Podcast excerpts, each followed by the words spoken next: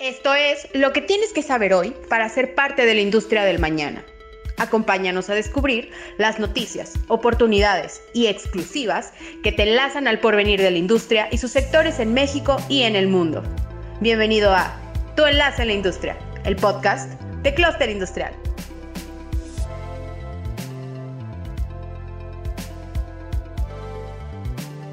Bienvenido, estimado público, a otro capítulo más del podcast Tu Enlace a la Industria de Cluster Industrial.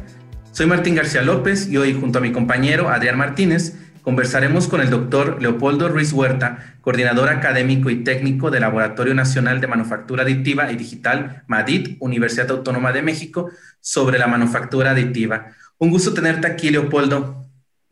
Muchísimas gracias, al contrario, gracias por la invitación y sobre todo esperemos contribuir algo a, tan interesante espacio que están manejando.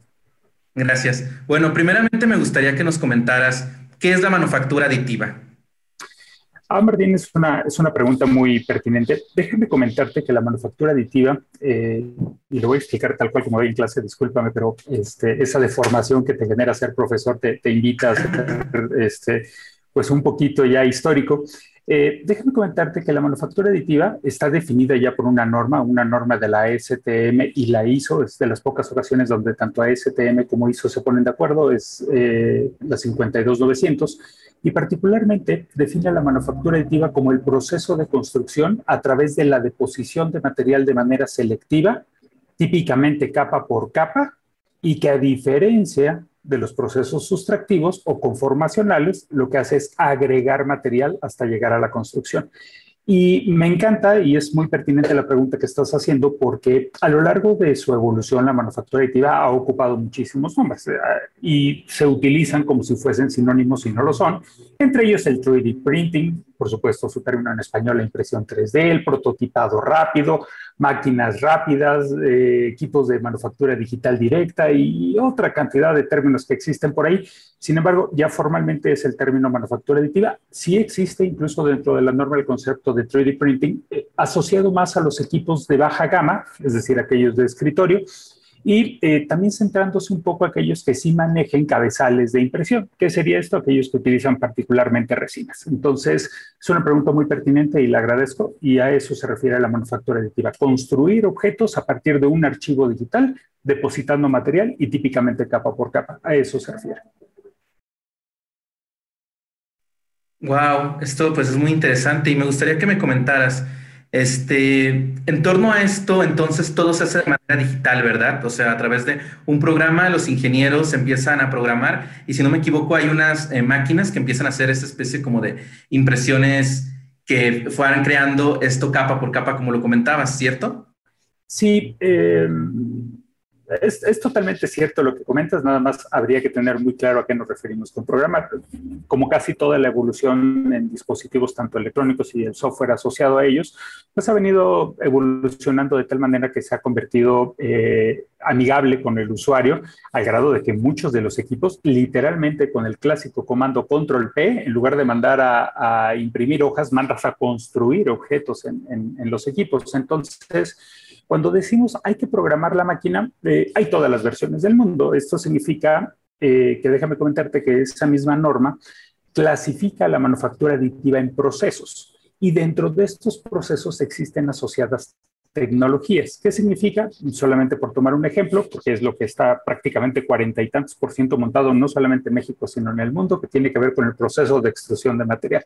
Esos famosos filamentos que vemos que llega un cabezal y está una máquina construyendo algo, bueno, eh, este, el proceso se llama extrusión de material y hay muchas versiones. Hay extrusión de material que viene en filamento, hay extrusión de pellets, hay extrusión de pastas y comúnmente le llamamos como que fuera extrusión de material solamente el proceso de extruir filamentos. Y en esta gama hay todas las versiones del mundo, desde software de uso libre para el control de equipos o software propietario casado a cada uno de estos equipos, a tal grado que incluso ya los modeladores de diseño asistido por computadora, sus siglas CAD en inglés, tienen la posibilidad de tener ya instalados los módulos de diversas máquinas para que efectivamente bajo este comando de control P pueda enviar la información. Ahora, vale la pena mencionar que en un proceso muy básico, eh, digamos ese es el estándar, aunque están habiendo modificaciones, Lo que tú tienes diseñado en una computadora típicamente es algo que es un sólido, ¿no? O llamado un parasólido, dependiendo del kernel o de la base en la cual estás haciendo este diseño asistido por computadora.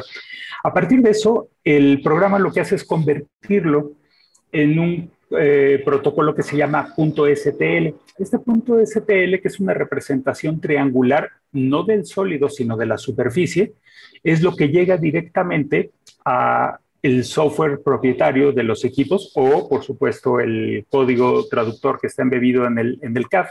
Y a partir de eso genera cada una de las rebanadas. Orientas tú la pieza y a partir de ahí genera cada una de las rebanadas y una vez teniendo las rebanadas, lo que hace el equipo es, eh, por supuesto, a través del software, determinar cuáles son las trayectorias que tiene que seguir y dónde sí tiene que depositar material y dónde no tiene que depositar material.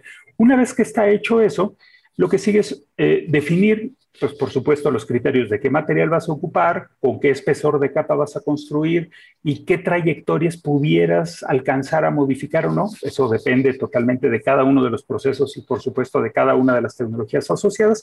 Y esto es lo que lo hace tan rica la manufactura aditiva desde la perspectiva de la transparencia para el usuario, es decir, de tenerlo desde la mente y de ahí pasarlo a la computadora y jamás ocupa un espacio físico en ningún lado hasta que decides, o ingeniería decide que ese, ese componente está listo, das un envío hacia producción y ahí tienes tu objeto. Entonces, eso cambia de manera muy atractiva, este, ya no tener que estar haciendo tantos prototipos intermedios y si el prototipo A y luego el B y está revolucionando, no olvida, a lo mejor dedícale el tiempo lo más eh, eficaz y eficiente posible hacia la ingeniería para que el producto que tengas en la computadora sea justamente el que requieres.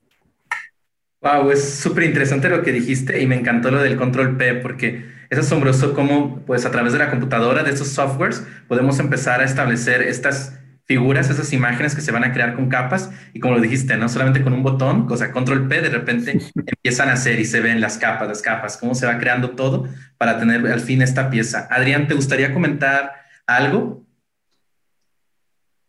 Sí, gracias Martín. Eh, como dices, es muy interesante todo el mundo de, la manufactura aditiva. He tenido la oportunidad de, de, estar en algunas empresas pequeñas, pymes aquí en Guanajuato de, de manufactura aditiva y la verdad es que es un mundo muy, muy interesante. Y bueno, precisamente quisiera preguntarte, Leopoldo, eh, sobre el panorama que hay de la manufactura aditiva en México. También que iniciaras eh, por ejemplo, cuándo fue realmente que, que se hizo la introducción de, este tipo de tecnologías en el país y cómo han ido avanzando, ¿no? Hablemos precisamente de, datos eh, duros de, del sector en México. No sé qué nos puedas comentar. Muchas gracias, este, Adrián. Una pregunta muy pertinente para la cual no tengo las respuestas como tú las necesitas, pero déjame contarte por qué, ¿no? Claro. Este, bueno, regresando un poquito al panorama histórico de todo este rollo que se relaciona con la manufactura aditiva, déjenme comentarles que no hablando del caso México, sino hablando en términos generales de patentes internacionales, 1926 una persona llega y patenta un proceso de construcción de estructuras. Visualicen ustedes una taza de café cuyas paredes están siendo construidas a través de pasar hilos de soldadura. Y la patente versaba no sobre el proceso de construcción, sino cómo generar instrumentos ornamentales. ¿Por qué? Porque el control, digamos, no se encontraba en el nivel en el que el día de hoy se encuentra y la deposición era a mano y dependía muchísimo de la habilidad del soldador que estaba depositando. Por supuesto, esa patente venció y pero si me preguntas, pues ese ya es un proceso de deposición de material, pero no cumplía con la característica de provenir de un archivo digital. Entonces, no es hasta que muchos otros eventos tecnológicos empiezan a ocurrir, entre ellos la aparición del CAD y por supuesto el control numérico y por supuesto muchísimas otras cosas, que la manufactura aditiva comienza a tener sentido. Pero esto es tan antiguo, Adrián y Martín, y por supuesto todas las personas que nos están honrando con, con escuchar esto, es que 1979 un primer artículo relacionado con cómo solidificar resinas que pueden generar estructuras en 3D, para que entonces en 1986 surgiera la primera compañía y hablar de filamentos surge la primera a inicios de los 90, entonces pues nuevo, pues habría que colocarlo entre comillas. Bueno, con ese contexto histórico, Adrián, déjame eh, comentarte, por supuesto, a ti y a todos los escuchas, que comienzan como equipos para hacer representaciones de prototipos. Entonces, hay registros en el país que mucho antes del año 2000 ya existían equipos montados en México de las grandes compañías. Solamente por decir nombres, Delphi, por ejemplo, ha tenido equipos de manufactura desde hace mucho tiempo, porque les permiten tener una representación de lo que quieren construir. Está bien, hasta ahí la historia está maravillosa. Pero empiezan a ser como estos, eh, estos inicios de la, de la importación de equipos de manufactura aditiva, no orientados a la producción, sino orientados hacia el prototipado. Y a partir de ahí viene una, una escalada que el día de hoy tiene un boom impresionante y gracias a toda la comunidad maker que, que trabaja muy fuerte en todo este tipo de cosas, pues hay una, hay una mitificación, déjame utilizar esa palabra porque eh, una de las aportaciones que me gustaría hacer aquí es tratar de desmitificar este sirve para todo la manufactura aditiva, porque eventualmente viene a complementar lo que ya existe, es decir, no va a venir a sustituir los procesos de inyección de plásticos, ni va a venir a sustituir los procesos de mecanizado, entendido como sustracción de material, sino va a venir a complementar. Y además se junta con otro fenómeno que es la manufactura aditiva de los años 90, pues era y lo digo con todas sus letras, mala comparada con la que hay el día de hoy. Y me adelanto para responder una de las preguntas que casi todo el mundo me hace en el laboratorio. ¿Cuál es la mejor máquina de manufactura aditiva que me puedo comprar? Le digo, la que va a salir en 10 años, porque esto todavía está en evolución.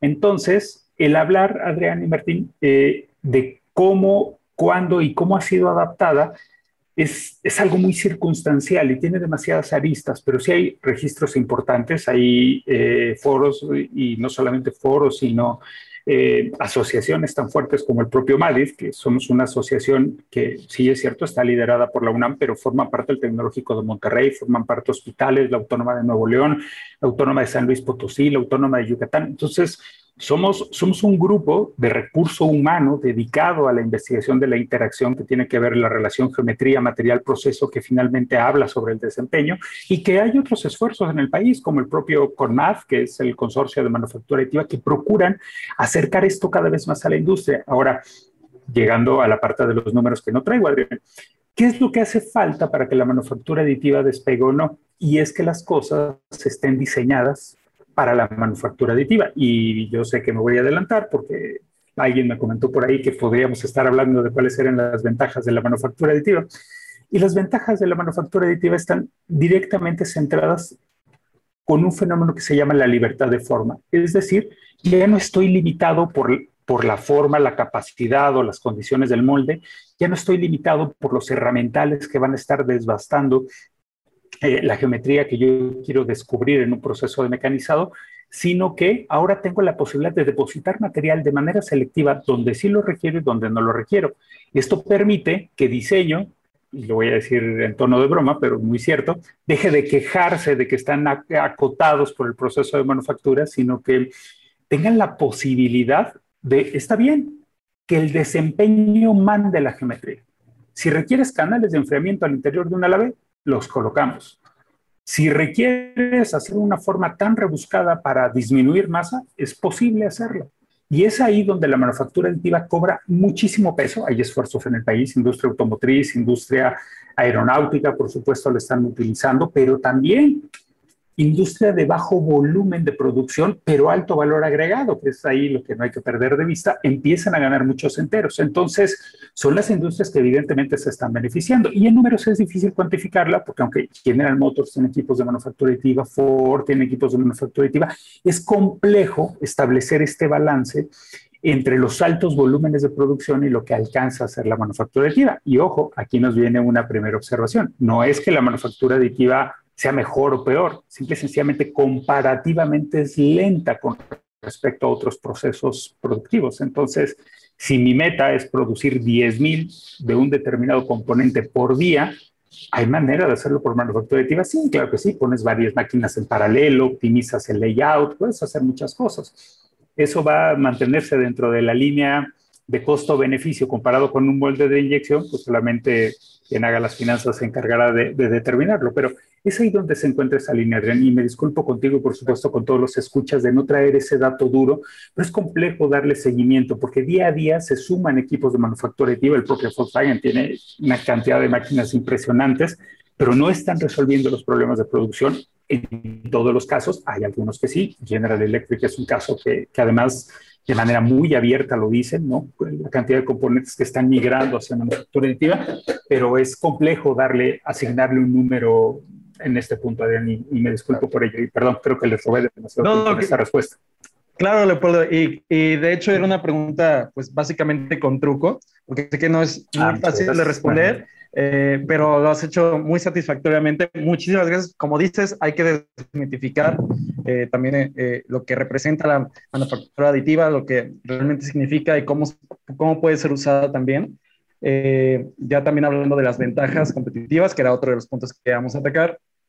Y me llamó mucho la atención, a lo mejor también me voy a adelantar un poquito, pero me llamó mucho la atención cuando hablaste de este tipo de estructuras eh, que sirven, que ah, pueden ser muy complejas y sirven propósitos muy específicos, ¿no? Eh, hace poco leía un poco sobre, sobre cuestiones de metamateriales, que entiendo que eh, la mayoría son hechos por procesos muy, muy específicos y muy avanzados de manufactura aditiva de impresión 3D, también con materiales exóticos. Entonces, me gustaría que, si pudieras, nos hablaras también un poquito más de esto, o sea, hacia dónde va la manufactura aditiva en cuestión de los materiales que puede utilizar y de los procesos que puede llegar a hacer, ¿no?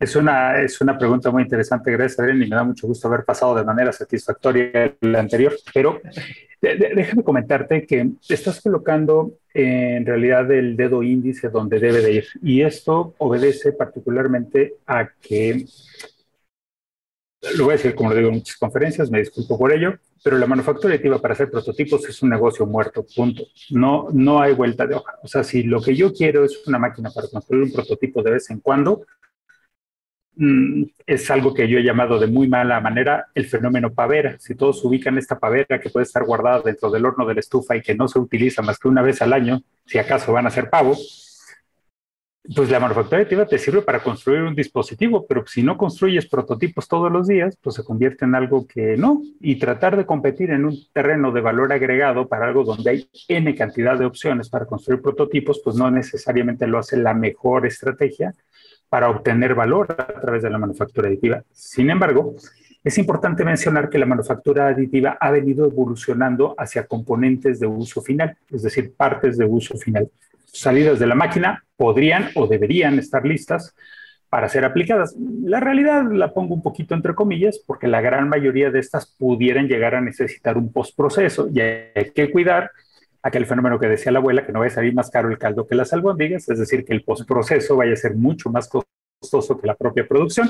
Pero bueno, eso es otra historia, pero no hay que perderlo de vista. Y esto le suma muchos enteros justamente a llegar a la evolución, los famosos metamateriales, y yo sé que los materialeros se van a molestar muchísimo conmigo, pero es de alguna manera el tener agregado un segundo material que le permita, y el término así existe, manufactura aditiva funcional. El término distorsionado, y lo digo entre comillas, sería el 4D printing o la impresión en cuatro dimensiones, pero vamos a centrarnos en el nombre formal, que es manufactura aditiva funcional.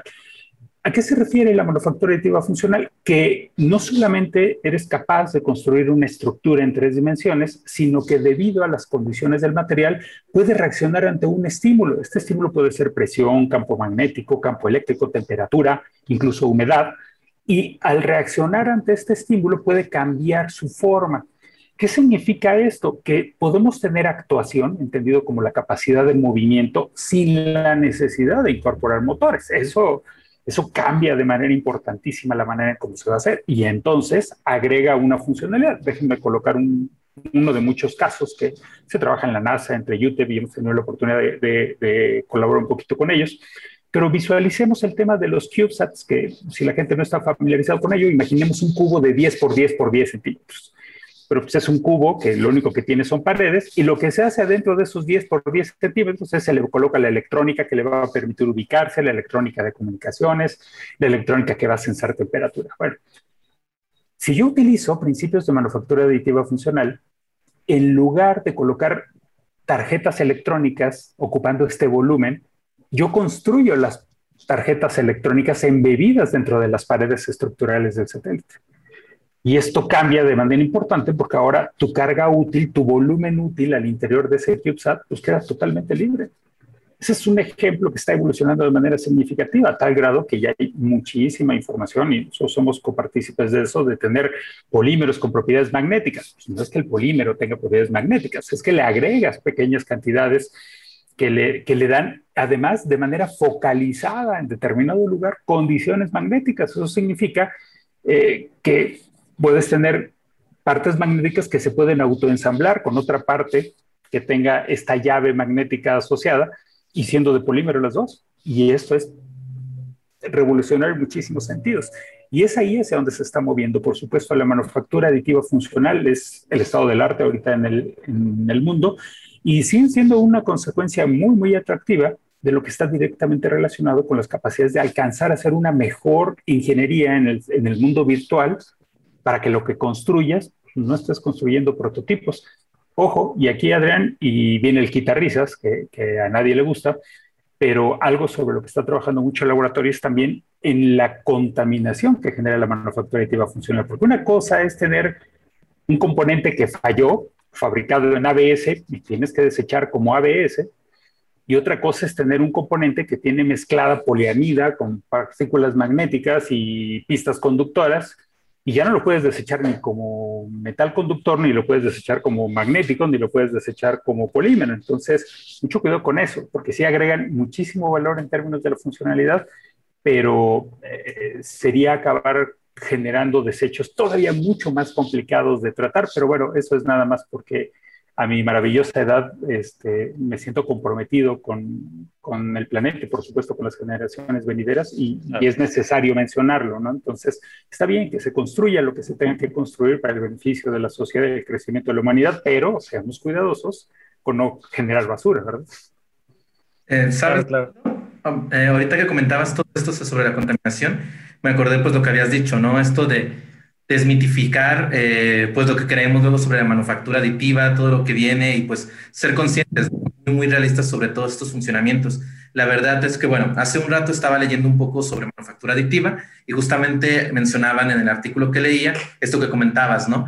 De que los procesos que ya existen, eh, pues no van a dejar de existir porque son funcionales, más bien que la manufactura aditiva da un plus. Eh, mencionaban, por ejemplo, el funcionamiento de varios herramientales, y los herramientales están utilizando manufactura aditiva para poder pues, trabajar ciertas eh, cosas más específicas, ciertos detalles. Y justamente ahorita que mencionabas en cómo esta manufactura aditiva le estamos metiendo ahora pues otro tipo de polímeros, otro tipo de, de materiales para las capas, es como wow, se está abriendo eh, este mundo, ¿no? Porque uno puede imaginar que la manufactura aditiva, justamente lo que decías es, mandamos imprimir, por así decirlo, una pieza o un objeto y se utiliza, pero no, o sea, está yendo muchísimo más. Y justamente cuando hablabas de las ventajas, diste algo muy, muy importante que me llamó muchísimo la atención al inicio.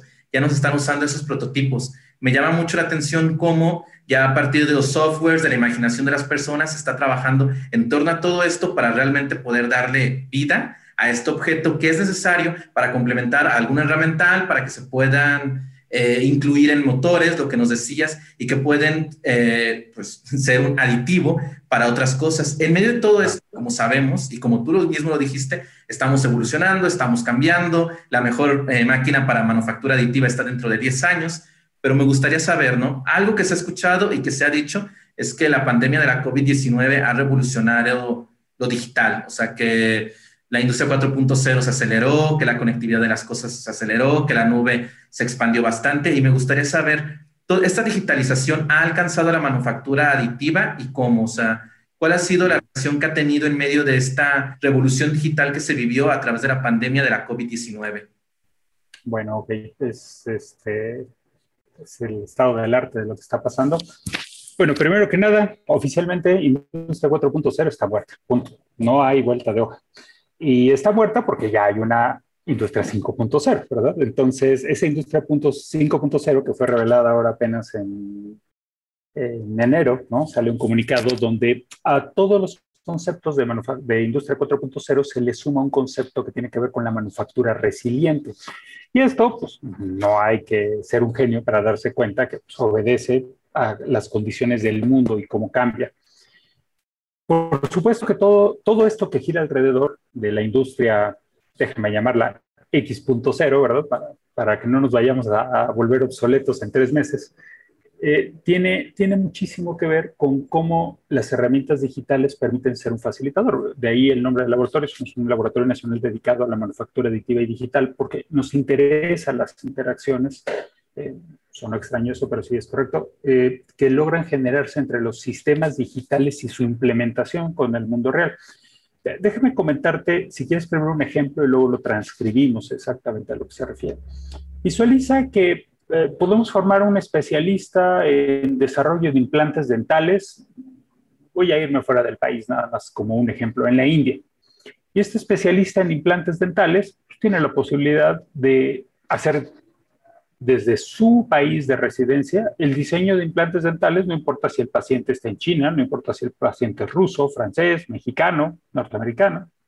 Y una vez que se termina, y voy a decirlo nada más para darle continuidad al término, con control P es capaz de mandarlo a producir. Olvídate de la Ciudad de México, a Tuxtla Gutiérrez, Chiapas, para que le quede a una hora de distancia a quien va a recibir ese implante.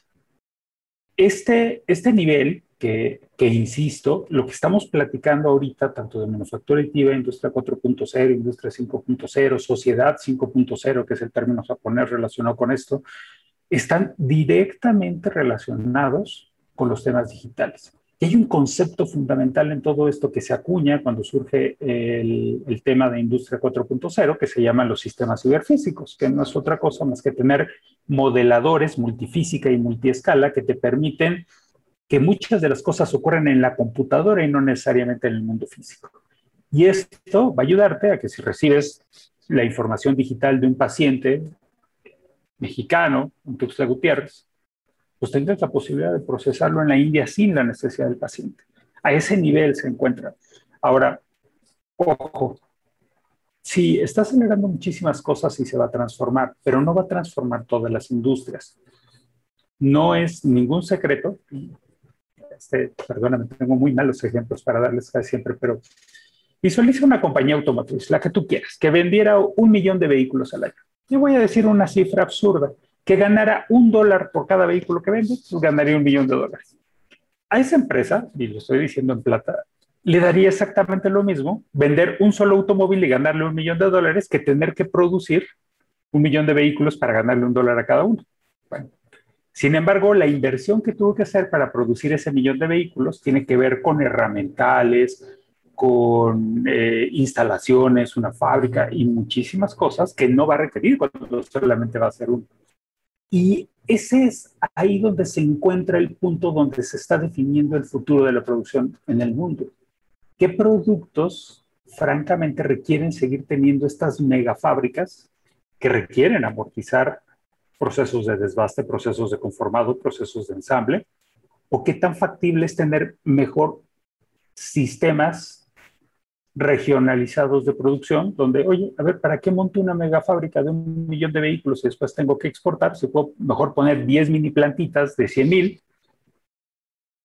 o 100 plantitas de mil y de manera regional tengo toda la posibilidad de producción.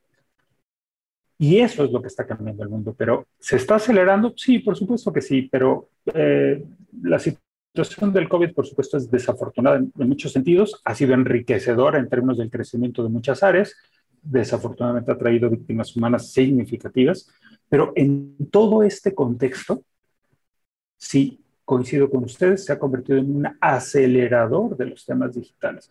¿Hasta qué punto? Pues solamente la sociedad de consumo lo vamos a definir, ¿no? Mientras yo siga necesitando que Foxconn en China siga produciendo un millón de iPhones al día, pues se ve complicado que la manufactura aditiva vaya a venir a sustituir.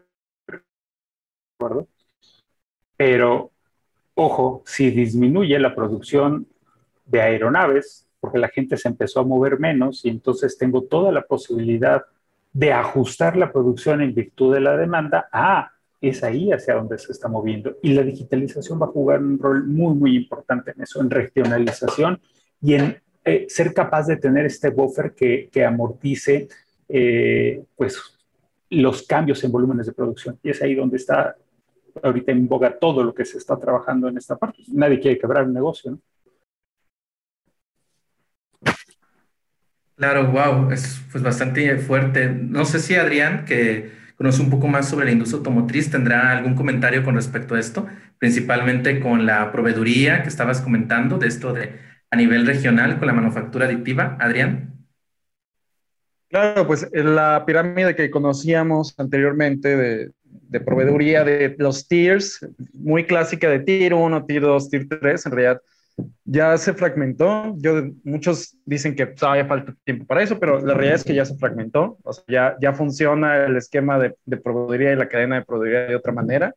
Justo como comentaba Leopoldo, va más en ese sentido, más también en, en, en incluir a los proveedores de tecnología. Y, y sabemos, eh, esta semana ha habido una, una discusión muy interesante en torno al paso de México hacia la manufactura, por ejemplo, de autos eléctricos, ¿no?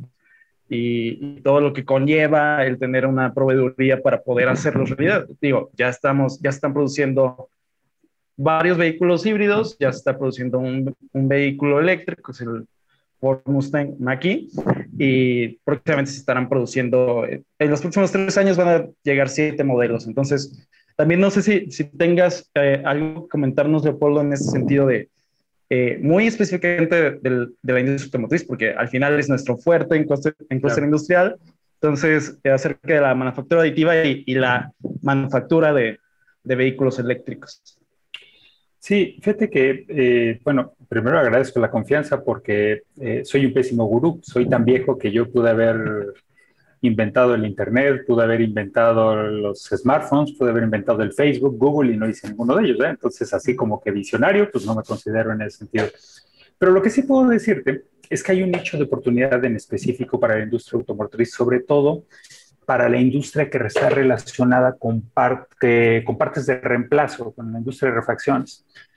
Porque uno de los grandes temas con la industria automotriz y que pues la longevidad de los vehículos eléctricos está por confirmarse, no por comprobarse, sino por confirmarse y debería de ser muchísimo más elevada que la que tiene un vehículo de combustión interna. Y entonces, imagínate tener que manejar refacciones de vehículos tan antiguos ¿no? que ya no alcancen ¿no? A, a, tener un stock o cuántos años vas a necesitar tener en stock. Y eso activa un proceso que ha sido estudiado de manera independiente y muchísimo antes que la manufactura aditiva, que se llama la producción bajo demanda. Y esa producción bajo demanda tiene un atractivo interesante porque no solamente lo digo yo, es una idea que muchas personas han tenido en mente. ¿Por qué no comenzar a licenciar la ingeniería de los componentes de refacción para que un tercero, siempre cuando cumpla con la normatividad en términos de las pruebas que tendría que, que acreditar para dar una, un reconocimiento a ese proveedor, pues tenga la posibilidad de que en lugar de tener una bodega tenga servidores, ¿no? Y entonces, oye, es que me hace falta, voy a decir una tontería, una, una junta o entendido como una junta de transmisión de movimiento, o me hace falta una carcasa, o me hace falta del modelo fulano de tal número de serie tal y automáticamente cargue, sí, como no, ahí te va, te envío por correo o para una sola producción o dame acceso a tu máquina y yo desde aquí te la mando y tú la puedes comercializar una vez que se produzca y yo sigo conservando la ingeniería. Ese tipo de cosas están a la vuelta de la esquina y, y, son una realidad que va a cambiar. O sea, visualiza que estas grandes naves que sirven de almacén para tener refacciones y es más, tal vez hasta los deshuesaderos, ¿verdad? Podrían terminar cambiando ese, ese concepto eh, porque vas a tener la capacidad de producirlo bajo demanda. Ahora, regresando a la producción del vehículo inicial, sí, hay muchísimos intentos, por supuesto, BMW, por ejemplo, nunca, nunca ha negado su Additive Manufacturing Campus, ¿no? que, tiene, que tiene montado donde muchas de, de los accesorios que tienen para la división de individual, ¿no? Creo que sí es el nombre que tiene BMW en sus vehículos personalizados, son producidos a través de manufactura. No tiene caso mandar a hacer moldes y producciones especiales que serían muchísimo más costosas que las que logran tener a través de, de procesos de manufactura aditiva. Y como esto vamos a empezar a ver muchísimos otros ejemplos. Eh, y el negocio de la personalización, uff, está ávido, ávido de ser un proveedor ahora mucho más serio, en virtud de que la manufactura aditiva puede acercar la facilidad de producción. Y además podrías tener diseños japoneses producidos en México y al revés, y diseños mexicanos producidos en Japón. Muchas gracias, Adrián. Es, es, muy pertinente y ese tema podría darnos tres o cuatro este, episodios, estoy seguro de ello. Claro, claro. Y espero que vuelvas para que podamos hablar de eso también. Con todo gusto, por favor, Adrián, estoy a sus órdenes. Sí, está increíble porque lo que comentaste justamente de poder tener manufactura, o sea, en México esta comunicación digital que se está creando es asombrosa, ¿no? Cómo se están rompiendo estas barreras y lo que se está permitiendo. Wow, Leopoldo, pues muchísimas gracias por haber participado en nuestro podcast en este tiempo y ayudarnos pues a aprender más de la manufactura aditiva y justamente lo que dijiste, ¿no? Desmitificar ciertas cosas que existen, aprender más y entenderlo, ¿no? Porque al final de cuentas es algo que sigue evolucionando como todo y de lo que debemos ser muy, muy, muy conscientes. Y en ese sentido, pues te lo agradezco bastante, tu tiempo, tu conocimiento y tus palabras. No, no tiene nada que agradecer, Martín, Adrián. Al contrario, me siento honrado de estar con ustedes y quedo sus órdenes, por favor. Perfecto. Y bueno, también a nuestro público le agradezco muchísimo que haya estado aquí, que nos haya escuchado el día de hoy. Y Adrián, ¿te gustaría comentar algo más? Eh, que esperen una próxima participación de Leopoldo, ya nos lo prometió. Y nos vemos en el siguiente episodio del podcast.